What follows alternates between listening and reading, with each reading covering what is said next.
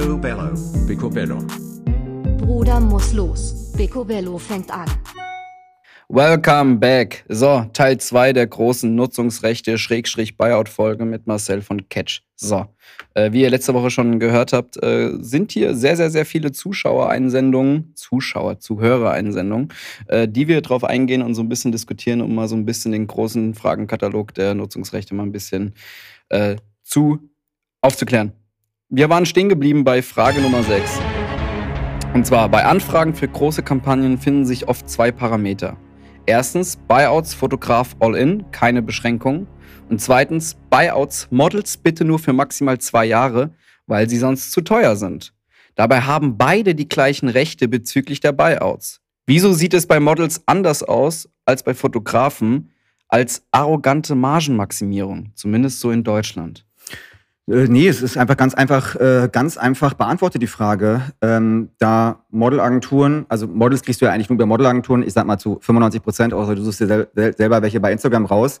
Die Modelagenturen halten einfach zusammen, was Thema Nutzungsrechte angeht. Und äh, die Fotografen anscheinend, wie wir hören, nicht. Und das ist die Antwort auf die Frage, weil eine Modelagentur sagt, so ist es und dagegen kommst du halt nicht an. Und bei Fotografen ist so, ja, da gebe ich halt alle meine Nutzungsrechte raus. Ähm, ich will ja den Job haben und, äh, und gehe das Risiko ein. Und Hier möchte ich jetzt mal eine Lanze für Marcel brechen, weil Marcel und ich hatten unseren ersten Kontakt, wir kannten uns ja vorher gar nicht, sondern da habe ich Marco mal angefragt für ein Projekt und da haben Marcel und ich äh, massivst diskutiert ja. um Nutzungsrechte. Da ich den Badcop vorgeschickt. Ähm, es ist auch völlig in Ordnung, dass, dass, du mir da den Badcop vorgeschickt hast. Ich glaube aber, wir haben dann sehr schnell festgestellt, dass wir beide sehr viel darüber wissen ja. und dass wir uns vielleicht gegenseitig gar nicht so abfacken und eigentlich ganz cool finden, weil wir beide irgendwie dafür stehen. Ja, aber du warst auch, musst ja nicht ähm, vergessen, du warst ja auch wirklich auf der anderen Seite. Es war ja, das ist ja, deswegen, da muss man ja, ja das ist ja auch das Spannende, natürlich. dass man halt einfach äh, drüber sprechen muss und drüber reden muss und, ähm, und dann einen Weg finden muss. So, das funktioniert leider natürlich nicht immer. Man kann auch wirklich Pech haben und damit auch sogar Kunden verkraulen, wenn man jeder hat da seine Persönlichkeit, die da mit diesen Verhandlungen mit reinkommt. Aber man muss halt drüber sprechen. Aber ich wollte nicht unterbrechen, erzähl weiter mit der Lanze brechen. Nee, ich wollte nur, wollt nur sagen, dass ich das ganz toll fand, eigentlich, dass man sich da erstmal so auseinandersetzen muss. Ich hatte das ja schon mehrfach. Ich habe ja auch mit anderen Agenten, äh, mit anderen Bookern und Agenten äh, immer solche, solche Diskussionen geführt, aber ich war mir nie zu schade, auch so eine Diskussion zu führen und auch einfach mal zu sagen, so, hey, guck mal, das ist das, was ich dir versprechen kann. Ich weiß nicht, ob es, ein, ob es eintrifft, aber wir können uns jetzt gegenseitig vertrauen und dann ist natürlich auch bei mir der Pressure high, dass ich sage, okay, jetzt ist es auch meine, meine Bringschuld. Und wenn es halt, wenn ich alles getan habe, dass ich es nicht schaffe und ich schaff's nicht, dann habe ich trotzdem alles getan und ich muss mich nicht schlecht fühlen. Aber wenn ich es dann auch noch schaffe, dann ist es ja noch umso besser. Und ich glaube, seitdem haben wir beide dann auch ein ganz tolles Verhältnis gehabt. Aber Auf jeden mal, Fall. Aber jetzt mal kurz Real Talk. Es ist doch auch für eine, für eine Produktion ist es doch auch, genauso für eine Agentur, ihr rechnet ja alle Kosten dem Kunden weiter. Und logischerweise eine Produktion rechnet es der Agentur weiter, die Agentur dem Kunden. Und am Ende will jeder daran einen Euro verdienen. Und wenn logischerweise Fotograf XY 1 Euro Nutzungsrechte verdient, dann wird es vielleicht auch für 1,20 Euro weiterverkauft und dann wieder für 1,40 Euro. Aber es ist ja nicht, Muss man aber, halt auch aber es ist ja nicht so, dass der Kunde äh, sagt, wenn, wenn alle mit dran verdienen, ne, der Kunde, jemand muss ja im Endeffekt zahlen. Und der Kunde will ja nicht alles, also der Kunde. Ah ja, klar, deswegen, deswegen zieht man ja an einem Strang. Das ja, mit der, ja, mit der, Produktion ja, aber die, die, also der Kunde, die Produktion ist der Kunde ja von der Produktion und will ja die Produktion behalten. Und, die, und der Kunde will ja einen fairen Preis zahlen, damit man wieder mit den Kunden arbeitet. Also es muss eine gute Leistung da sein, aber das Preis-Leistungs-Verhältnis muss ja stimmen. Ich kann ja nicht nur sagen so, naja, wenn ihr, äh, ich vertraue jetzt mal und äh, zahle jetzt mal alle Kosten, die auf uns zufallen. Also da muss man ja, also ich verstehe ja die andere Seite, dass die Produktion auch probiert, die Kosten niedrig zu halten. Naja, klar. In, genau. Also deswegen kann man nicht sagen, nur mit dieses Weiterberechnen, äh, alle verdienen dadurch, sondern es muss auch gezahlt werden. Ja, es muss auch ins Budget am Ende genau. passen. Ne? Also wenn genau, irgendwie viel mehr kostet als genau, Foto. Du hast halt irgendwann, du hast halt irgendwann so ein ganzes Budget. Ich kann da jetzt mal wieder so ein bisschen aus dem Nähkästchen plaudern und kriegst irgendwie ein Budget vorgegeben, meistens natürlich von Agenturseite, weil Produktionen ja meistens mit Agentur, mit dem FFF äh, äh, zusammenarbeiten. So, dann kriegst du ein Budget, sagt die Agentur, ja, also so wie der Film jetzt gerade aktuell gedacht ist, äh, haben wir ein Budget von 200.000, ja, und wir hätten gerne noch eine Fotoproduktion mit drin. Dann sitzt du dich erstmal hin, kalkulierst den ganzen Scheißdreck durch ähm, und stellst fest, naja, jetzt bin ich ja schon bei 220 gelandet oder ich bin sogar schon bei 250, so um den Film zu realisieren, wie ich ihn gerne realisieren würde, ja, als Produzent. Und jetzt muss ich noch einen Fotografen da reinmogeln. Und jetzt muss ich noch das machen, weil das ist ja auch so ein Ding, so weißt du, ach, kleiner Finger, ganz Deswegen kommen so Anfragen, ey, wir haben 2000. Sowas gibt's halt auch, ne? Theoretisch Aber dann kannst ja. du sagen, mache ich oder mache ich nicht ja. so. Das ist ja mal deine eigene Entscheidung. Ähm, aber lass uns mal wirklich bei der Frage nochmal bleiben. Also wirklich, ich glaube, da, was wir auch vorhin schon besprochen haben, es ist wirklich der Zusammenhang der Modelagenturen, die sich orientieren an dieser Wellmer-Liste, wo ungefähr, ich glaube, so zwischen 15 und 25 Modelagenturen drin sind. Und danach können die sich alle so ein bisschen orientieren. Es ist nur eine Orientierung, genauso wie die MFM-Liste. Es ist eine Orientierung. Man heißt nicht, dass man die Preise eins zu eins übernehmen muss. Es sind nur Orientierungspreise. Und ähm, die Modelagenturen halten zusammen, weil du halt mit den Models nicht direkt in Kontakt bist. Wenn du mit den Models direkt in Kontakt wärst, ähm, dann würdest du sicherlich auch ähm, da anders verhandeln können. Aber die Modelagenturen sind halt nicht blöd und ähm, wissen über, über ihren Zusammenhalt. Und viele Modelagenturen, People-Agenturen ähm, bleiben halt bei ihren Preisen. Und ähm, deswegen sagen die Produktionen nur zwei Jahre für Models, weil sie wissen, sonst wird zu teuer. Und Fotografen sagen halt leider ja, weil es da keinen Zusammenhalt gibt. Also sprich, wieder was wir vorhin hatten, der fehlende Zusammenhalt unter den Du Fotografen. meinst letzte Woche. Letzte Woche, Entschuldigung, letzte Woche. Naja, wir haben ja gesagt, wir haben ja gesagt, wir quatschen weiter. Also, äh, da quatscht ihr jetzt hier quasi live im Podcast, könnt ihr die Diskussion einfach fortführen. Aber ich glaube eher, es geht auch natürlich da so ein bisschen um eine Art und Weise. Wir haben ja schon viel über Gefühl, um Zahlen gesprochen, aber es geht natürlich auch irgendwie darum, dass der Kunde am Ende oft, glaube ich, etwas verwechselt. Die Dienstleistung ist nicht gleich, also wenn ich jetzt als, weiß ich nicht, als Zimmereiunternehmen zum Beispiel sage, hey, mach mal schöne Bilder für mich, dann kann ich ja solchen Leuten nicht, nicht übel nehmen, dass sie sagen, okay, wenn du die Arbeit für mich machst, so, dann darf ich sie auch verwenden. Was ja aber ein Trugschluss ist, weil das eine ist ja die Tagesgage, so die kriege ich für die Leistung am Shootingtag. Das ist reine Genau. Arbeit. So, und dann muss ich ja eigentlich noch sagen, okay, jetzt, um, damit ihr das auch alles verwenden dürft, dafür kriege ich auch noch eine kleine Summe und dann sind ja eigentlich alle happy. Nur das ist die Zahl, die meistens ja niemand versteht oder niemand gerne sehen will, weil die die Kosten natürlich auch oft exorbitant Natürlich. nach oben treibt. Eben, und das ist, Ja. wie ich am Anfang schon äh, letzte Woche gemeint habe, ähm, dass ja genau diese Zahl auch als erstes angefochten wird, weil sie nicht greifbar ist. Und äh, wir hatten ja auch die Frage von wegen, gibt es dafür einen Standard? Und ich glaube, dass all das, diesen Standard wird es niemals geben, wenn die Fotobranche nicht weiter aufeinander zugeht und die Verbände irgendwie miteinander kommunizieren. Aber ich finde, Hagen, du hast eine perfekte Steilvorlage für Frage Nummer 7 gemacht. Äh, ich hang mich mal so ein bisschen weiter hier. Weil es ist eine sehr gute Frage, wo wir wahrscheinlich auch ein bisschen Zeit für brauchen. Ich bin gespannt.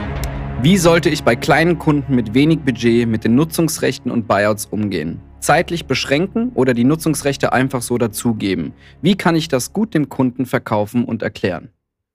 Kommunikation, Kommunikation. Einfach darauf hinweisen, dass sowas Genau. existent ist und demjenigen ein Value bieten. Das heißt, ihm entgegenkommen, ihn an die Hand führen und sagen, guck mal, wir haben jetzt nicht viel Budget, aber normalerweise wären das Kosten, die auf dich zukommen.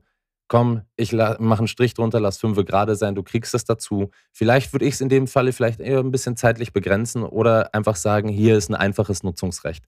So, und kein exklusives. Weil das ist, macht auch einen großen Unterschied aus, weil dann kannst du mit den Bildern weiterhin tun und lassen, was du willst. Aber lass, lass mal mit einem fiktiven Kunden rechnen. Beispielsweise ein neues Start-up-Hotel öffnet in Berlin Mitte. Die haben irgendwie eine wunderschöne Bar und haben eine wunderschöne Frühstücksbuffet und fragen einen Interior-Fotografen, ey, wir haben jetzt irgendwie so ein kleines Startup, wir haben 600 Euro, kannst du für uns schöne, schöne Fotos machen? Oftmals bei so kleineren Anfragen wird ja direkt schon am Telefonat und in der E-Mail schon direkt ein Budget festgenagelt. So. Wie? Also wenn es sich um ein Hotel handelt, ja, dann kann ich dir sagen, da ist mehr Kohle drin, als du dir ich vorstellen habe Startup-Hotel gesagt. Wir können ja auch sagen, ein kleines Café. Weiß ich nicht. Ist ja äh, Ein relativ ein kleines- egal. Okay, Aber komm, oftmals nehmen wir ein Genau, kleines Café. also, also, oder sag einfach mal ein Startup für ihre Internetseite und Mitarbeiter. Genau, oder Mitarbeiterfotos oder was weiß ich. Dann wird ja oftmals schon besser. Budget einfach direkt festgenagelt. Und da finde ich es auch sehr, sehr, sehr schwer zu sagen, ja, ey, 600 Euro sind nicht viel und dann noch irgendwie Nutzungsrechte rausrechnen. Das ist ja kompletter Schwachsinn. Also entweder ähm, man, man muss es einfach dem Kunden von Anfang an erklären, dass so ein Preis nicht möglich ist aufgrund das und das. Oder wenn man es macht, dann einfach gucken, dass man es Kunden bestmöglich zu verstehen gibt, dass es sowas wie Nutzungsrechte gibt, weil oftmals kleiner Finger, ganzer Arm, wollen sie dann auf einmal all life long und alle Medien all, weltweit und es ist halt schwierig, sowas für so ein Budget freizugeben. Und oftmals kenne ich halt Fälle, wo dann einfach jeder sagt so Nutzungsrechte, ach komm, all in. Und das ist halt naja, du, der hast, Fehler. du darfst ja nicht vergessen, die Fotografen, die diese Jobs machen, stehen auch woanders. Und wenn du woanders stehst, kannst du mit Sachen anders umgehen. Bin ich ein junger Fotograf, ähm, der einfach noch anders aufgestellt ist, ähm, wo er selber noch damit lernt, eher mit den Bildern vielleicht noch mehr Eigenwerbung machen. Er, er hat ja auch Nutzen davon. Kann er natürlich an solchen Jobs anders rangehen. Und äh, überall wenn wir anfangen, fahren wir kleiner und arbeiten uns hoch. Und das ist natürlich ganz normal. Und diese kleinen Fotografen können auch diese kleinen Jobs mitnehmen. Ob sie da hängen bleiben, können sie ja, ja genau. Das, das, ist, das wollte ich nämlich sagen, weil die meisten Fotografen schaffen dann den Absprung nicht mehr, weil es der Kunde, ja, vor drei Jahren haben wir es doch für 600 Euro bekommen. Jetzt auf einmal willst du 650 Wucherpreis. Aber wenn der Fotograf nach drei Jahren von solchen Jobs noch lebt oder noch machen muss, dann hat er natürlich auch vielleicht eventuell was falsch gemacht. Kann man ja auch so sehen. Genauso gibt es Assistenten, die nicht aus der Assistenzzeit rauskommen. Ähm, also das ist so, da gehen wir jetzt irgendwie, ich finde es zu schwierig. Ich finde, es ist ganz normal, dass es junge Fotografen gibt, die kleinere Jobs machen, ähm, und dann sich weiterentwickeln. Und die es halt nicht, die tun, die tun es halt nicht, aber die sind dann auch ein bisschen nicht so relevant, finde ich. So. Ich hätte jetzt gerne von euch eine 1 zu 1 Anleitung für denjenigen, der die Frage gestellt hat, wenn kein Budget vorgegeben wird. Ist ein kleiner Kunde, ist ein kleines Café oder ein, keine Ahnung, ein kleiner Fahrradladen aus äh, Köln-Ehrenfeld, der finde, Fotos haben möchte von genau, Mitarbeitern. Ich finde, Wie erkläre ich dieser Person, das sind Nutzungsrechte. Nee, wie gesagt, das sehe ich genauso wie Hagen kommunizieren, einfach anrufen und äh, ihm klar machen, was was kosten würde, dass der Fotograf trotzdem Lust auf den Job hat äh, und ähm, nochmal genau raushören möchte, für was braucht der Kunde diese Bilder, was möchte er damit machen und, äh, und dann probiert auf beide Seiten einen Mittelweg zu finden. Und äh, wenn der Kunde immer noch nichts preisgibt, dann muss man ein Angebot schreiben, wie man sich einfach selber damit wohlfühlt, dass wenn ich danach den Job bekomme, mich nicht ärgere, oh, ich war jetzt zu günstig, oder mich ärgere, ich habe den Job nicht bekommen, sondern sagen, dann hat es einfach nicht gepasst und weitergehen so. Äh, das finde ich halt immer wichtig und ähm, und man muss halt irgendwie auch natürlich selber ein bisschen abwiegen können so ähm, Nutzungsrechte zu erklären oder sich selber zu erklären, wie viele Menschen sehen jetzt diese Bilder. So, natürlich ist es ein Bauchgefühl, Erfahrungswert, um dann einzuschätzen, okay, ich schreibe das irgendwie drauf und wenn ich irgendwie 600 Euro bekomme für den halben Tag, dass ich das Interieur fotografiere, dann erkläre ich Ihnen nochmal, ey, für diese fünf Jahre, damit ihr die Bilder auf eurer Homepage und Internet schreibe ich nochmal 200 Euro Nutzungsrechte auf. Für diesen Job wird der Fotograf wahrscheinlich auch keine Bildbearbeitung eventuell ausschreiben, keine Vorbereitung, kein, diese ganzen Faktoren, die natürlich bei diesen großen Jobs alle anfallen. Und, ähm, ja, es ist halt eher ein Flat Deal. Genau, es ist halt ein Flat Deal, den, die nimmt man halt man so mit ähm, und äh, die nimmt man halt so mit. Das kann man machen oder kann man nicht machen. Ne? Ähm, aber natürlich sollte man probieren, ähm, auch Kunden zu erziehen. Wenn ich irgendwie anfange zu arbeiten, die Bilder werden natürlich auch immer besser, weil ich natürlich als Fotograf auch besser werde, einfach zu erklären, ey, jetzt müssen wir mehr Geld machen, die Bildbearbeitung dauert länger oder, oder, oder. Aber man muss halt drüber sprechen. Und wenn der Kunde das nicht zahlen möchte, dann hoffe ich mal, dass der Fotograf geschafft hat, in diesem Zeitraum sich auch andere Kunden gesucht zu haben, die natürlich mehr zahlen. Und wie gesagt, Marco, wir wissen es beide, ähm, wir machen die fetten Jobs, ähm, die halt, keine Ahnung, über 30k gehen. Ähm, und ähm, also was Thema Nutzungsrechte angeht. Und wir machen halt auch natürlich mal auch kleine Jobs, wo halt irgendwie dann nur 12.000 Euro gezahlt wird. Ähm, solche Sachen gibt's halt auch so, weil jeder Job ist halt unterschiedlich. Ich finde es auf einer Seite total spannend, weil wir nicht festgesetzt sind. So, was können wir machen? Wir haben da Spielräume, es macht spannend. Natürlich macht es natürlich auf der anderen Seite auch total schwer für uns. Ähm, schwer für uns äh, zu kalkulieren, weil natürlich wollen wir alle den Job machen, aber sind wir jetzt zu teuer? Sind wir jetzt fair? Wo liegen wir jetzt? Nee, Was macht der andere Fotograf? Aber ich mag das. Ähm, sonst sonst wäre es ja auch schon fast ein bisschen langweilig, oder? Kurz, ich kenne die Person, die von der die Frage ist, ist logischerweise alles anonym. Aber ich würde dazu noch eine Sache sagen, was, glaube ich, viele Leute nicht wissen, weil ich oftmals auch schon Angebote von, äh, sag ich mal, so einer Art von Fotografen gesehen habe. Und ganz, ganz wichtig ist, dass ihr die Nutzungsrechte als separaten Punkt macht. Weil oftmals sehe ich gerade bei so kleineren Geschichten ja. so einfach einen Gesamtkostenangebot, wo am Ende dann halt, sage ich mal, 800 Euro, 1000 Euro oder 2000 Euro steht. Und nirgendwo kann man rauslesen, was sind denn jetzt die definierten Buyouts. Weil Problem ist, wenn der Kunde dann nach wenn du sagst, okay, das, ja, sind halt Buyouts, sage ich mal. Wenn der Kunde sagt, ja, nach zwei Jahren, ja, wir möchten die Bilder trotzdem noch irgendwie ein bisschen mehr verwenden oder irgendwie ein Subunternehmen will die jetzt weiter verwenden, dann habt ihr gar keine Basis, worauf sich die äh, Folge-Buyouts berechnen. Deswegen definiert es immer, schreibt lieber eine extra äh, Zeile in euer Angebot von wegen, das sind die Buyouts, in diesen Medien dürft ihr es verwenden, nach Ablauf der Zeit irgendwie Nachkalkulationen, keine Ahnung. Lest euch da ein bisschen ein, kommuniziert mit Kollegen und Kolleginnen irgendwie, was man da für Passusse irgendwie einfügen kann. Oder äh, werdet Catch-Mitglied und ladet ja.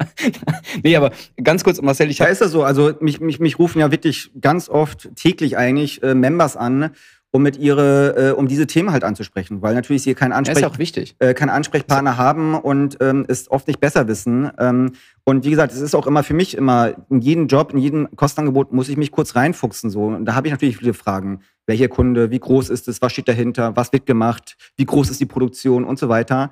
Ähm, Deswegen kann man sowas auch gar nicht pauschal sagen, weil einfach es von Kunde und allem. Nee, kann man nicht pauschal sagen, aber ist. es ist dann, es ist dann wirklich oft erschreckend, wo ich dann diese ganzen Fragen habe und oft können die Fotografen mir diese Fragen noch nicht mal beantworten, wo ich denke so, hast du überhaupt mit den Kunden schon mal gequatscht? Also weißt du eigentlich, was du da machen musst? Ja, aber Marcel, der Kunde weiß es oftmals auch nicht. Also, Ja, aber dann, da muss man den Kunden fragen, dass du die Informationen brauchst. Also wenn ich ein Tischler wäre und mich ruft jemand, an, ich brauche einen Tisch, dann würde ich doch auch anrufen, wie groß soll der Tisch sein, was für ein Holz muss der Tisch sein. Dann, und wenn ich das nicht weiß, dann muss ich mein, die Agentur ist ja abhängig von der Entscheidung des Kunden und der Kunde weiß es im Worst Case erst recht nicht. Aber noch eine Frage, bevor wir wieder das Thema Ja. wechseln.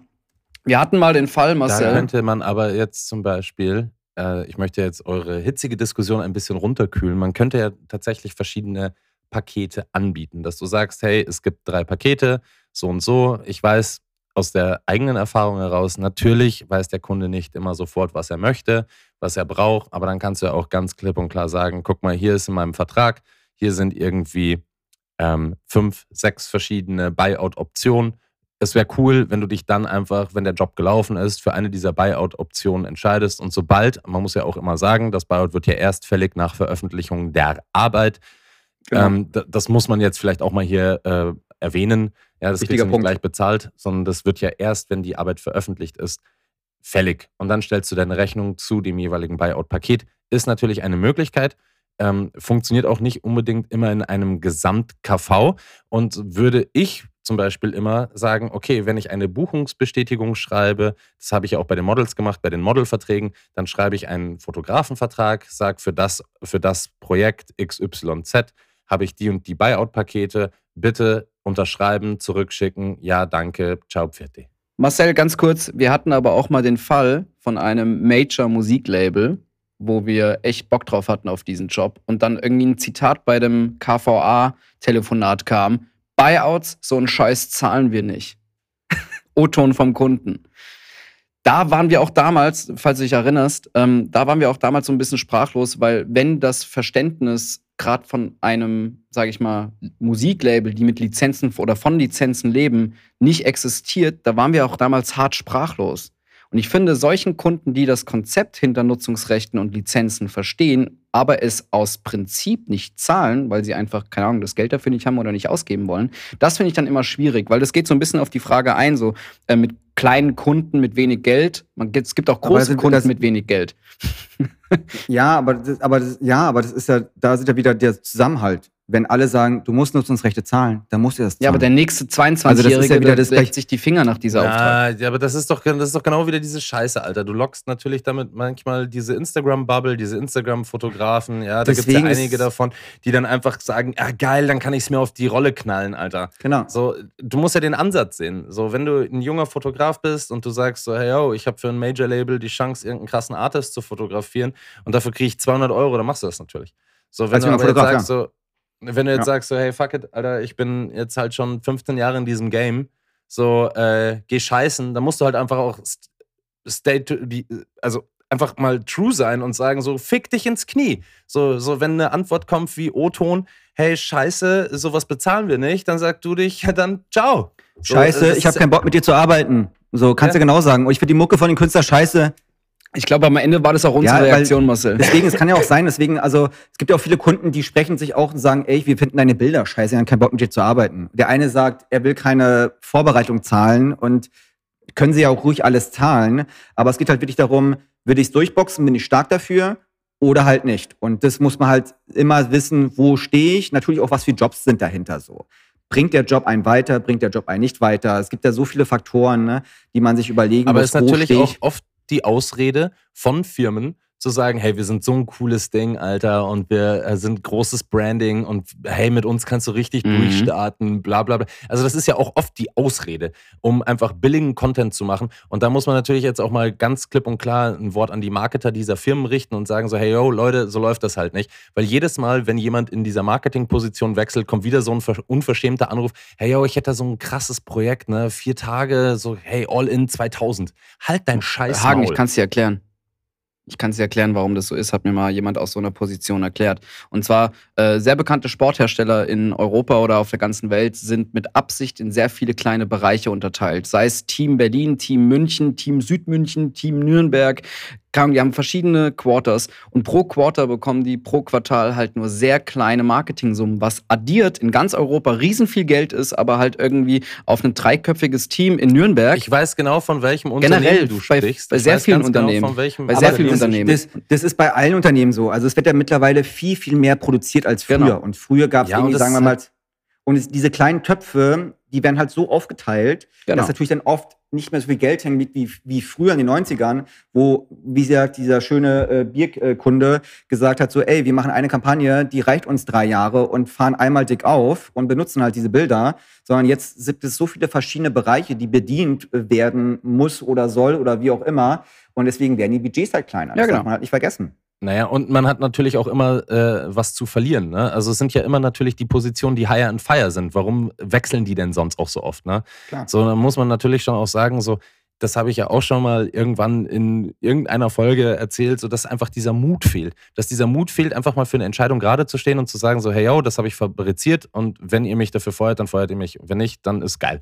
So, es, es fehlt ja auch da dieser Mut, einfach zu sagen, wieder herauszustechen und auch dann wieder zu sagen, hey, mir ist das wert, dass ich für dieses Bild oder für diese Kampagne oder für diese Umsetzung ein bisschen mehr Geld in die Hand nehme und nicht versuche, wieder eine Quotenzahl zu erfüllen, die mir irgendwer, mein Vorgänger, vorgelegt hat, sondern dass ich einfach eine eigene Entscheidung treffe. Und da sind wir wieder darum, wenn natürlich die Werbung mehr Mut hätte, wenn einfach alle mal wieder ein bisschen mehr Mut hätten, aufstehen würden und sagen so nicht, dann wird das ja auch laufen. Und dann haben wir auch nicht diesen Werteverfall von Bildern, von Filmen. Alles wird immer irgendwie gefühlt weniger wert. So, da steckt immer noch verdammt viel Craftsmanship dahinter. Und beim Film arbeiten, je nachdem, wie groß das Set ist, wenn es nicht gerade ein Content Creator ist, sondern ein klassischer Werbefilm, da arbeiten 80 bis 120 Leute und verdienen damit ihr Geld, um Familien zu ernähren. Und genauso ist das bei Fotografen. So, das ist Craftsmanship. Die stellen Leute an, sei es irgendwie, keine Ahnung, sei es der Stylist, sei es ein Hair Make-up, sei es der Assi, der Fahrer und und und. So, die du brauchst, um deine, deine Visionen wahr werden zu lassen. Und da muss einfach auch gesagt und klipp und klar deutlich gesagt werden, das hat Value, das hat Ja, Wert komplett. und das ist immer noch Handarbeit. Komplett. Aber tatsächlich, gerade so bei Frage Nummer sieben hier mit den kleineren Budgets und kleineren Kunden. Wir Fotografen haben ein Problem. Wir sind relativ schnell ersetzbar. Sprich, wenn ich es nicht mache, macht es der Kollege oder die Kollegin. Oder noch schlimmer, was ich immer mehr mitbekomme, ja, da hat der Artdirektor selber mal seine Digicam ausgepackt. Was halt oftmals durch die ganzen, sage ich mal, äh, Vintage-Use und Analog-Look und Visco-Filter und was da nicht alles mittlerweile gibt, oftmals im Social-Media-Bereich auch gar nicht mehr auffällt. Was ja auch okay ist. Das ist ja einfach der Wandel der Zeit, weil wir einfach über Masse gehen mittlerweile. Wie wir schon gesagt haben, ein alter Bierkunde in den 90ern hat halt mit drei Key-Visuals eine halbe Million verbrannt. Ähm, und das ist halt der große, große, große Unterschied. Definitiv. Also klar, Verhältnisse. Ja, aber es ist ja wiederum die, die Verwendung, also so wie wir konsumieren. So, wenn wir, wenn unser, wenn unser Leben halt aus bildbestimmten Content besteht, dann müssen wir halt damit klarkommen, dass wir natürlich auch irgendwie sagen, okay, ähm, Content ist Content. So, und wenn du halt nur, we- weißt du, du kannst ja auch genauso frech sein, so, überlegst dir doch mal, Terry Richardson, halb blind, kommt mit einer kleinen Yashica ans Set und sagt so, das ist meine Kamera, mit der arbeite ich. So, und genauso könntest du, Nackt. Darum geht's nicht, aber du könntest, du könntest genauso gut irgendwie sagen, okay, du bezahlst mit 1000 Euro, dann komme ich hier mit meinem kleinen mit meinem kleinen Scheißvogel, ja, mit der Sony 6300 vorbei, mit einem Blitz drauf und sag, okay, was soll ich machen? Und dann sagt er, ja, ich brauche hier äh, große Kampagnenfotos, bla bla bla. Dann sagst du, ja, dann, dann bezahl halt auch mehr. Solange du sagst, so, hey, es ist irgendwie Content und du, du kommst ihnen schon entgegen und sagst, hey, ich bringe ein bisschen Material mit, ich bringe ein bisschen das mit, ich bringe ein bisschen das mit, so lass einfach machen. Kennt ihr, kennt ihr die Jürgen Teller GQ-Story mit der Nationalelf? Jürgen Teller Nee. wurde von GQ, von Condé Nast mal beauftragt, ähm, die Nationalelf mit Hugo Boss-Anzügen für die WM, fürs große WM-Ausgabe von der GQ zu fotografieren. Dann kam, dann kam Jürgen Teller mit dem iPhone 5 oder iPhone 6 an Set und hat einfach nur Snapshots gemacht und ging wieder. Und die ganze Nationalmannschaft war noch nicht mal richtig fertig angezogen.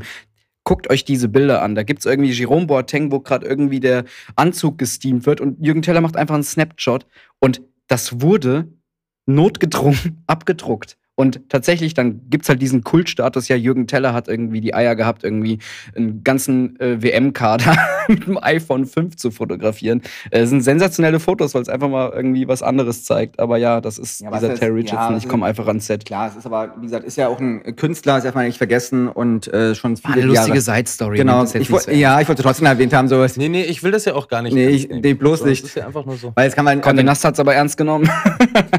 aber dann hätten sie ja, okay, ein Nachshooting dazu machen, wäre natürlich ein bisschen problematisch Nee, gewesen. geht nicht so einfach. Ähm, und, ähm, und damit haben sie ja auch schon was erreicht. Wir reden darüber. Werbung. Ja, ey, es war am Ende waren es eine lustige Fotostrecke, weil es mal fernab der Norm ist. Und das fand ich auch lustig, weil man auch mal ein bisschen was anders machen kann. So viel Ja. zum Thema Mut. So, wir haben jetzt lange keine neue Frage mehr gestellt. Ja, hau rein. Jetzt kommt Frage Nummer 8. Ich habe lange für einen Discounter die Fotos für die Verpackungen gemacht. Davon durfte ich keines für Eigenwerbung nutzen. Damit habe ich mich arrangiert. Schließlich habe ich ja einen Vertrag unterschrieben. Für die Zukunft würde mich interessieren, muss ich immer, sobald ich ein ausschließliches, einfaches Nutzungsrecht verkaufe, den Passus hinzufügen, ausgenommen Eigenwerbung oder so ähnlich. Wow, gutes Thema. Damit haben wir auch zu kämpfen, Marcel. Äh, gutes Thema, äh, schwieriges Thema, weil da es natürlich rechtlich ähm, ein paar Sachen sind, wo ich äh, jetzt sicherlich nichts Falsches sagen möchte.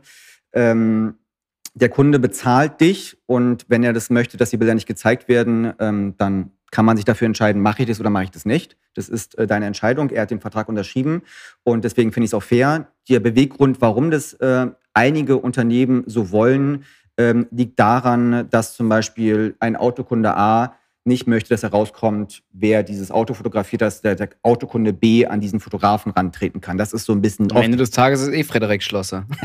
zum Beispiel.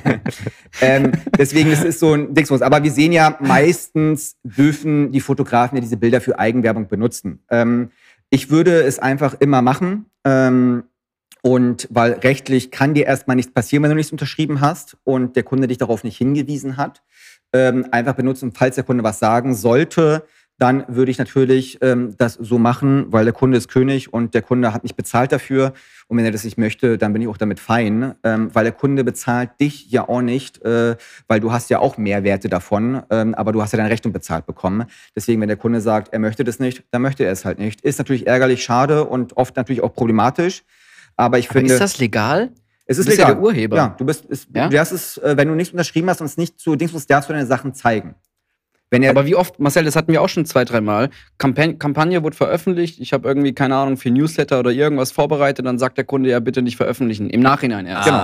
Und das ist halt dann so eine Sache. Darf ich jetzt kurz? Jetzt kommt Jura, Bitte. Jurahagen. Ich, ja, ich, ich hatte Medienrecht, ihr Lieben. Ich habe ja mal, ich hab ja mal was, was studiert.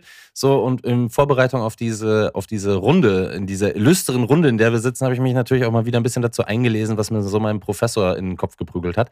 Und da geht es tatsächlich darum, zu definieren, ist es ein einfaches Nutzungsrecht oder ein exklusives? Und das muss im Vorfeld geklärt sein. Deswegen sollte jeder Fotograf klar im Vorfeld äh, äh, dokumentieren, handelt es sich dabei um ein exklusives Nutzungsrecht oder ein einfaches Nutzungsrecht? Denn der Unterschied, auch wenn da überall Nutzungsrecht drin steht, ist groß. total groß, aber die meisten schreiben es noch nicht mal auf und die meisten definieren nicht mal die Länder, Medien, Zeiträume. Da fängt es problematisch an. Aber klar, es ist wichtig, ein einfaches und, ähm, und Nutzungsrecht. Aber wenn du, egal, wenn du sogar schreibst, du schreibst ein einfaches Nutzungsrecht drauf und der Kunde ruft dich an und sagt, er möchte das nicht. Ja, dann Dann muss er ein exklusives bezahlen.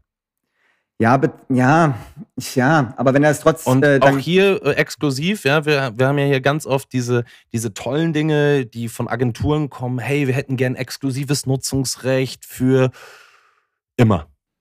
Mhm. Ähm, ganz ehrlich, das gibt's nicht. Das gibt's auch so nicht und das ist auch mittlerweile im URHG, ja, dem Urhebergesetzbuch, ist das verankert, dass sowas nicht mehr existiert.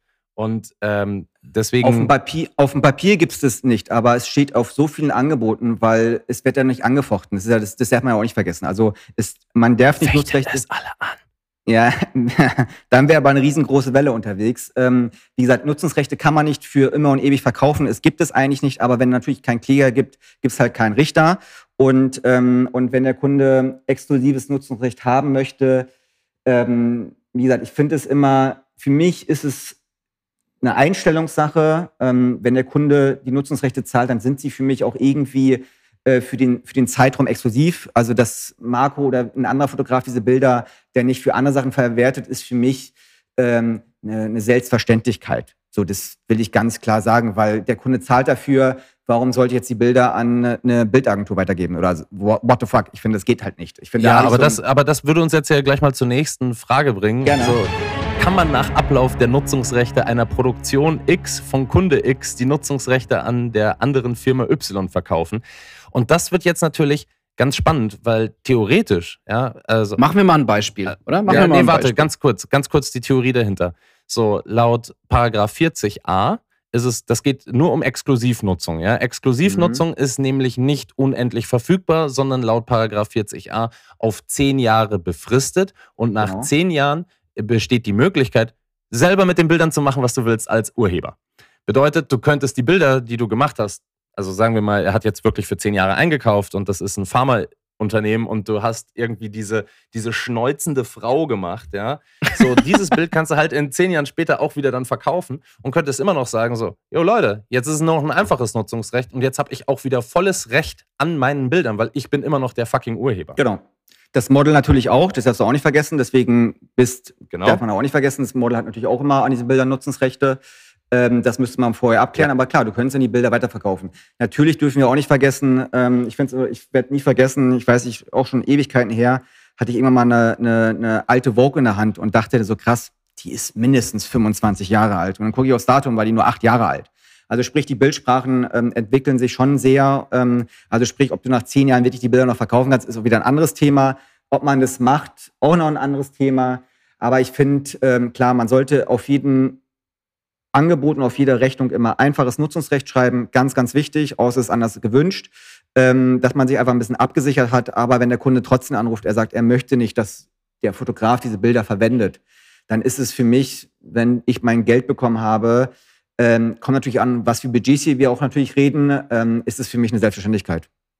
Ja, ich glaube, das hat auch viel einfach mit Ethik dann zu tun, ob ich das Genau. tue oder ob ich das nicht Genau. tue, ob ich mich fair behandelt fühle oder nicht fair behandelt fühle. Genau, sehr gut. Aber theoretisch ist es so, ähm, auch ein einfaches Nutzungsrecht kann man unendlich erwerben, weil, ja, äh, weil da nämlich im Gegenzug steht, dass du halt auch damit machen kannst, was du willst bei einem einfachen Nutzungsrecht, während dein exklusives natürlich exklusiv zehn Jahre für den Kunden steht. Übrigens, mit Warte, dieser, ganz, kurz, mit dieser Person, ganz, die ganz, mit, ganz, ein einfaches Nutzungsrecht kann ich auch nicht für immer verkaufen. Doch. Oder ich das Nein, Doch, immer nur zehn Jahre. Im URHG. Einfaches Nutzungsrecht, also du kannst einem Kunden ein einfaches Nutzungsrecht einräumen, also wir sprechen hier von Nutzungsrecht, der kann das Ja.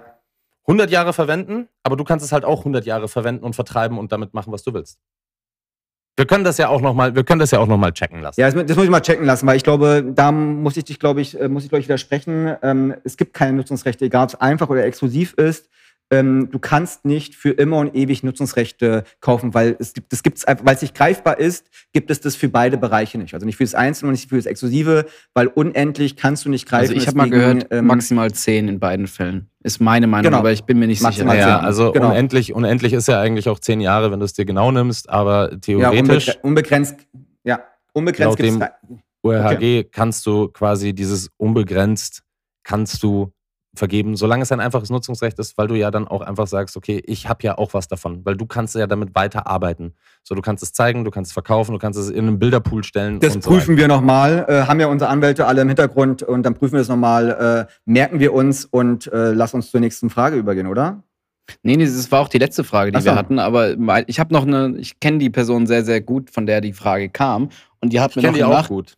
Ja, da kam im Nachhinein noch die Frage, ähm, was ist denn, wenn ich Seitmotive in einer Kampagne geschossen habe, die vom Kunden nie verwendet wurden und die mit dem Produkt nichts zu tun haben? Beispielsweise, ich bin jetzt am Set für Taschentücher mit der schnäuzenden Frau, blöd gesagt, ne?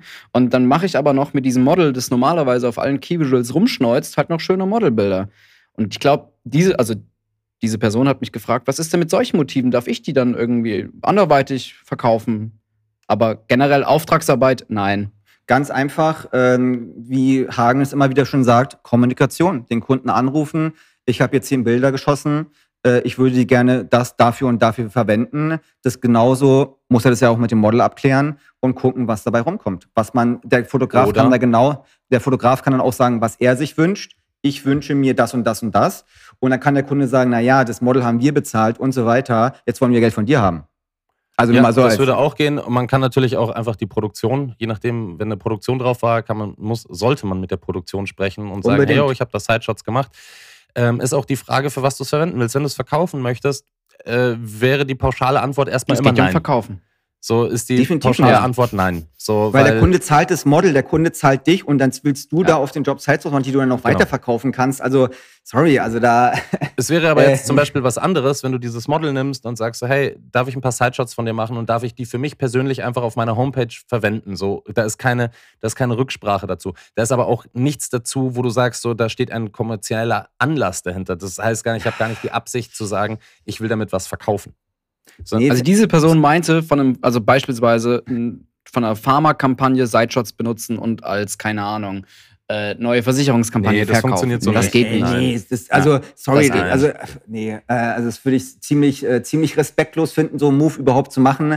Was er machen kann, ist sagen, ey, ich finde dich als Model geil, lass uns doch mal äh, bald mal treffen, ein paar schöne Bilder machen. Das ist legitim. Ja. Aber ähm, wenn der Kunde das Model bezahlt und du hast dann ein geiles Model und denkst, cool, jetzt bin ich hier, hab gerade Zeit, fotografiere das Model und verkauft es einen anderen Kunden. Ne? Ciao, servus, pfiat dir. Ey, Das wäre Aber aber schon auch richtig kackendreist. Ja, das wär, du musst überlegen, ich finde es immer so lustig, wenn ich immer solche, solche Gespräche habe, so und wir immer irgendwie über die ganzen Kunden ab, äh, abhaten und dann kommen solche Fragen, wo ich denke so, nee, also glaube ich jetzt nicht, weil es einfach so crazy ist, solche Gedanken überhaupt zu haben. Also das ist schon, äh, schon ziemlich hart. Der Kunde zahlt das ganze Setting und alle bezahlt dich als Fotografen und will die Bilder noch irgendwie für, äh, für was anderes weiterverkaufen. Ja, aber Marcel. So, Aber Dreis kommt oft weiter, ne? Ja, ich, ja, Ja. absolut. Hey, weißt du, Kein Kläger, kein Richter. erst, und, und das. So, jetzt kommen hier die ganzen Weisheiten raus, oder? Ja, Ähm, natürlich. Jetzt, aber- sind, aber- jetzt sind wir warm endlich nach anderthalb Stunden. Ach nee, nur Oh eine Dreiviertelstunde. Ja, aber jetzt, jetzt mal so ganz kurz so gefragt, ne, Marcel, wenn man jetzt mal so zusammenfassend dieses ganze Thema Buyouts beleuchtet, was würdest du denn jetzt Leuten an die Hand geben, die neu in dieser Branche sind oder die ihren Weg machen möchten? So, ich weiß, dass viele unserer Zuhörer Oder die stehen bleiben. auch ganz oft am Anfang ihrer Karriere stehen und natürlich uns beiden Dumpfnasen hier so ein bisschen zuhören, was wir so sagen und was wir für Erfahrungen gemacht haben. Aber wenn man jetzt wirklich sagt, so dieses Thema Nutzungsrechte, Verwertungsrechte, Buyouts, hast du für Anfänger irgendwie einen Tipp, einen Ratschlag, den sie beherzigen sollten, damit sie vielleicht niemals in diese Situation kommen, zu sagen, Äh, ja, klar, habe ich das. Ähm, ich würde jeden Fotografen wirklich, ähm, also wie gesagt, finde ich mal ganz wichtig, Kommunikation mit den Kunden, kurz zu quatschen, probieren, das, was der Kunde sagt, kurz nachzufragen, das genau aufzuschreiben auf sein Papier, weil jedes Angebot ist sozusagen der Vertrag, der der Fotografen hat. Und da muss der Fotograf diesen ganzen Job einfach sehen, was sind die normalen Kosten, mit denen er, er vielleicht nicht so viele Probleme hat, die alle mal aufzulisten. Und, ähm, und dann ein Gefühl für bekommt, nach den Informationen mit den Kunden, wie viele Menschen sehen diese Bilder? Um das natürlich mal ein bisschen im Vergleich zu haben und dann probieren, okay, davon hat der Kunde Mehrwerte und dafür muss ich ein bisschen Geld dafür bekommen. Das ist so, finde ich, immer so, so kann man einfach, simpel damit anfangen. Ich habe jetzt hier eine Versicherung. Wie groß ist die Versicherung? Wie viel will die Versicherung mit den Bildern machen? Wie groß ist die Produktion? Ähm, was passiert mit den Bildern? Wie lange wollen sie die Bilder benutzen? Ganz oft, das hatte ich sogar vor zwei, drei Tagen mit einem Fotografen, da haben wir auch dieses Pro-Bild-Aktion gehabt und die Nutzungsrechte und der Kunde wollte drei Jahre und wollte das und das und das haben. Und dann habe ich gesagt, ey, rechne mal das pro Bild runter. Und dann war der irgendwann so für pro Jahr pro Bild 26 Euro. Und dann hat er gemerkt, wie günstig er eigentlich war so. Und es ist halt immer so ein bisschen runterrechnen, also okay, der Kunde will das für fünf Jahre haben und dann will ich dafür, sagen wir mal, 1000 Euro haben und dann sind es ja pro Jahr nur 250 Euro, was der Kunde nur dafür ausgibt, damit er meine Bilder zeigen kann. Um halt einfach die Zahlen sich runterzurechnen, um dafür ein Gefühl zu bekommen. Ähm, das finde ich immer für den Anfang äh, sehr wichtig. Äh, ob ich jetzt für einen Schuster bei mir im Kiez fotografiere, äh, der das für das und das braucht oder für ein großes Schuhunternehmen fotografiere, ähm, was weltweit eine Kampagne macht, dass man probiert, dafür, glaube ich, kann man schon ein Gefühl bekommen, was ich dafür so ein bisschen verlangen kann. Am Ende des Tages muss man halt auch einfach verstehen, wir arbeiten in der Werbung. Mit unseren Fotos wird der Umsatz des Kunden gesteigert. Und tatsächlich, wenn es dann immer so um die Diskussion Nutzungsrechte geht und man sich irgendwann auf einen Preis geeinigt hat, jetzt gerade bei kommerzielleren, größeren Kampagnen, erfährt man dann auch oftmals links und rechts so von wegen, okay, für die Out-of-Home-Werbeflächen, also für die ganzen 18 Eintels und Citylights, haben sie auf einmal 20 Millionen Euro Budget gehabt. Klar, weil das messbar Ja, ist. ist aber was anderes. Das ist Media-Etat. Das ist was ganz anderes. Das sind ganz andere Ja, nein, nein, das ist ja klar. Das ist Dann, ja klar. Aber bei sowas, als ob jetzt irgendwie Ströer oder Wall irgendwie dann rumdiskutiert wird, was jetzt irgendwie die einzelnen Flächen kostet, das wird bestimmt und es wird auch gezahlt. Klar, von einem anderen Budgettopf. Aber ich finde das auch immer ein bisschen schwierig. Am Ende müsst ihr einfach für euch selber wissen, mit euren Fotos wird Geld verdient. Wir arbeiten hier einfach um dass Umsatz gesteigert wird. Das ist Werbung, das Prinzip von Werbung. Und am Ende müsst ihr einfach wissen, okay, was ist es euch wert, was möchtet ihr dafür haben? Ihr möchtet einfach ein kleines Stück vom Kuchen abhaben. Ja. Punkt. Oder vielleicht auch ein etwas größeres. oder fair bleiben und einfach ein Gefühl dafür zu entwickeln und, ähm, und man macht einfach Fehler und Fehler gehören auch dazu, vor allem wenn man jung ist, auch wenn man älter ist. Äh, ich und Marco haben auch ganz oft, wenn wir diese Jobs gemacht haben, äh, wo wir nochmal drüber sprechen oder wenn irgendwann nach ein, zwei Jahren Nachverhandlungen sind, wo wir denken, so, fuck, hier haben wir was nicht richtig gemacht, das nehmen wir mit und machen es nächstes Jahr wieder besser.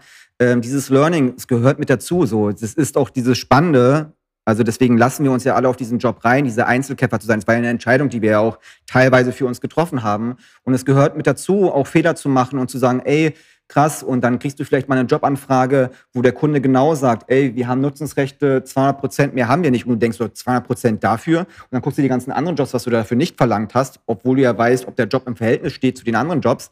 Und das Ja. sind einfach diese ganzen kleinen Learnings, die man macht und Fehlern, die man macht. Ähm, und auch irgendwann anfängt vielleicht mit, mit Kunden äh, irgendwann mal zu sprechen, wenn du drei, vier Mal gearbeitet hast und irgendwann hörst du raus so, ja, wir arbeiten mit dir, weil du halt einfach wirklich günstig bist. So, das sind auch Sachen, die wir äh, schon gehört haben. Ne? Und dann weiß man, okay, da sind noch Mhm. Möglichkeiten drin. Ähm, ähm, aber wie gesagt, es ist ganz wichtig zu sprechen, ähm, sich zu trauen. Wir machen das jedes Mal, wenn wir mit einem Angebot rausschicken, dass wir den Kunden trotzdem fragen, was habt ihr euch als Budget vorgestellt? Äh, klar werden wir da nie eine ehrliche Antwort geben. So, niemand sagt ehrlich, für was er was verkaufen will. Wir wollen alle mehr Geld machen. Das ist äh, selbstverständlich. Aber wir kriegen Gefühl und äh, wissen, okay, wenn er mir jetzt sagt, ein Budget von 20.000, ist es mein Risiko, ich gehe da mit 26.000 rein oder ich bin feige und gehe da mit 16.000 rein, um meine Wahrscheinlichkeit zu erhöhen. Das muss jeder immer für sich wissen. Ähm, und ähm, ich gehe immer ein bisschen höher rein, weil danach kann man ein bisschen runtergehen. Das freut den Kunden. Der Kunde hat ein gutes Gefühl. Und meistens ist ja mehr im Pot drin, als der Kunde mir natürlich mit auf den Weg gibt. Und, Ja, das ist ähm, doch klar. Genau, aber man muss sich rantesten, man muss dafür auch mutig sein, Eier zeigen, ähm, die Konkurrenz ausblenden, äh, sondern einfach überzeugt sein von seiner Arbeit. Ähm, und es ist immer nicht nur eine Frage des Geldes. Dieses Gerücht möchte ich auch immer echt unbedingt aufräumen. Es wird nicht immer der günstigste Fotograf gebucht. Äh, das ist nämlich wirklich totaler Bullshit. Ähm, es gibt natürlich Jobs, wo sowas passiert. Klar, alle wollen ein bisschen sparen, aber ähm, oft wird wirklich nach Fotografen geguckt, mit wem haben die Bock zu arbeiten. Und ich finde, wenn man da ist auch People Interesse Business. Es ist Ja. ein People Business, ganz einfach. Total. Es sind immer noch Menschen und wenn du Bock hast auf eine Ja. Person, weil er vielleicht ein cooler Charakter ist, dann buche ich den halt vielleicht auch, wenn er ein bisschen teurer ist, als jetzt Genau. den günstigsten von günstigen. Also Oder der Kunde, oder der Kunde will halt bestimmt Bildsprache einfach haben und dann zahlt der Kunde auch gerne Ja. ein bisschen mehr. Also ist doch genauso, äh, ich kaufe mir doch auch nicht nur das günstigste Auto, weil es mich von A nach B bringt, sondern ich habe Bock, einfach mir ein geiles Auto zu kaufen, dann zahle ich halt ein bisschen mehr. Das ist ja mit vielen Sachen genauso. Wir könnten uns ja auch alle äh, kein iPhone kaufen und könnten uns irgendwie ein günstigeres äh, Handy kaufen. Aber wir wollen halt ein bisschen. da überlege ich jetzt. Ja, ja, Überlegst du? Wollte ich nur mal so sagen. Woll- Wollte jetzt sagen, so ich. Bevor ihr, bevor ihr über die neuen Startup-Handys irgendwie äh, redet, ich habe noch eine Sache, die ich zu Marcells Zitat. Äh, ja, Marcel, wir haben in der Vergangenheit auch immer aus alten Angeboten und alten Verhandlungen gelernten, immer die Learnings mit auf neue Anfragen genommen. Und es war immer durch die Bank, waren die Learnings okay, nicht genau definiert. Sprich, wir haben oftmals, also nicht immer, aber die Fehler, die man macht, die auch ganz normal sind, die auch gut sind, dass man aus diesen Fehlern lernt, waren immer darauf zurückzuschließen, dass wir nicht gewisse Sachen verschriftlicht haben, sondern irgendwie am Telefon geklärt haben und dann irgendwie vier Jahre, fünf Jahre später nach einem Nachkauf irgendwie nicht mehr wirklich zu fassen waren. Deswegen Tipp an euch, Wer schreibt, der bleibt. genau, Tipp von Ja, euch, Tipp an euch, bleibt. immer alles verschriftlichen, auch wenn es schon irgendwie doppelt im Telefonat bestätigt wurde, nochmal lieber, Bestätigen, lieber einen Vertrag reinschreiben. E-Mail, Ja. Unterschrift, Genau. alles sammeln. Genau, weil dann habt Genau, ihr eine einfach sich Basis. absichern. Genau. Und was ich halt auch nochmal irgendwie wichtig finde, so, wenn man Fehler macht, so, es gibt Jobs, und das hat man auch nicht vergessen, es gibt Jobs, wo man halt ein bisschen mehr Nutzungsrechte verhandelt hat und sich darüber sehr freut. Äh, und dann gibt es halt andere Jobs, die ein bisschen weniger. Es muss sich halt immer so ein bisschen ausgleichen. Äh, und man sollte das Thema schon ernst und auch wichtig nehmen, aber halt auch wirklich abwiegen, Feinheiten mit reinbringen. Ähm, es ist wichtig, auch spannend, ähm, aber wie gesagt, wir sehen ja selber, was, was man damit für Geld verdienen kann, weil es angebracht ist. So, die Kunden, sagst du so schön, die haben was davon, also muss dann der Kunde dafür auch zahlen. Ja. Unser ganzes Leben ist Und eine damit- Mischkalkulation.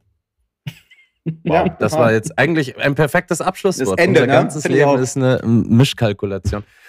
Ich, ich fand es eine sehr schöne Diskussion mit euch. Also, das hat mir sehr gut gefallen und ich, ich, finde, ich finde, wir haben es doch ganz gut in der Zeit auch hingekriegt und hingebogen. Deswegen ein herzliches Danken, Dank, ein herzliches Dankeschön nochmal an Marcel für deine Zeit, weil die ist natürlich Ich auch danke euch beide für die Einladung, es hat Spaß gemacht. Ja, voll. Was? Das aus deinem Mund, dass du mit uns beiden Spaß hattest? Das ist ja was Also- ganz Neues.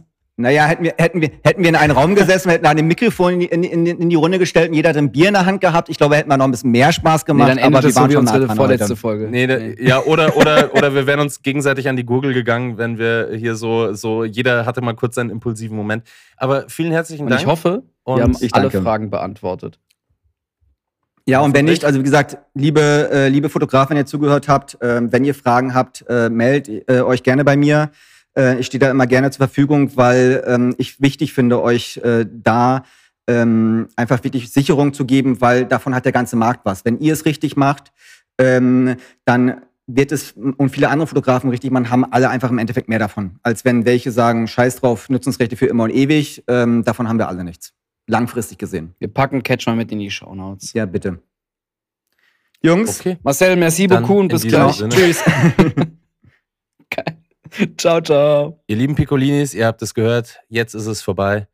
Und wir küssen mal wieder eure Ohren und seid nächste Woche dann wieder dabei oder übernächste Woche. Aber jetzt, Äh, ja, das klären wir dann. heißt- Übrigens lustig, dass Marcel jetzt einfach gegangen ist, äh, aber war cool.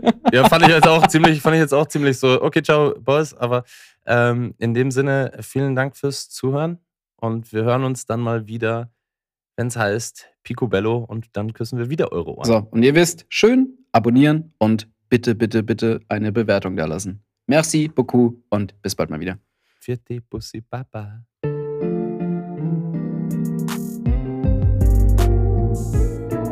Picobello? Picobello. Picobello. Oh nein, jetzt muss ich wieder zwei Wochen warten.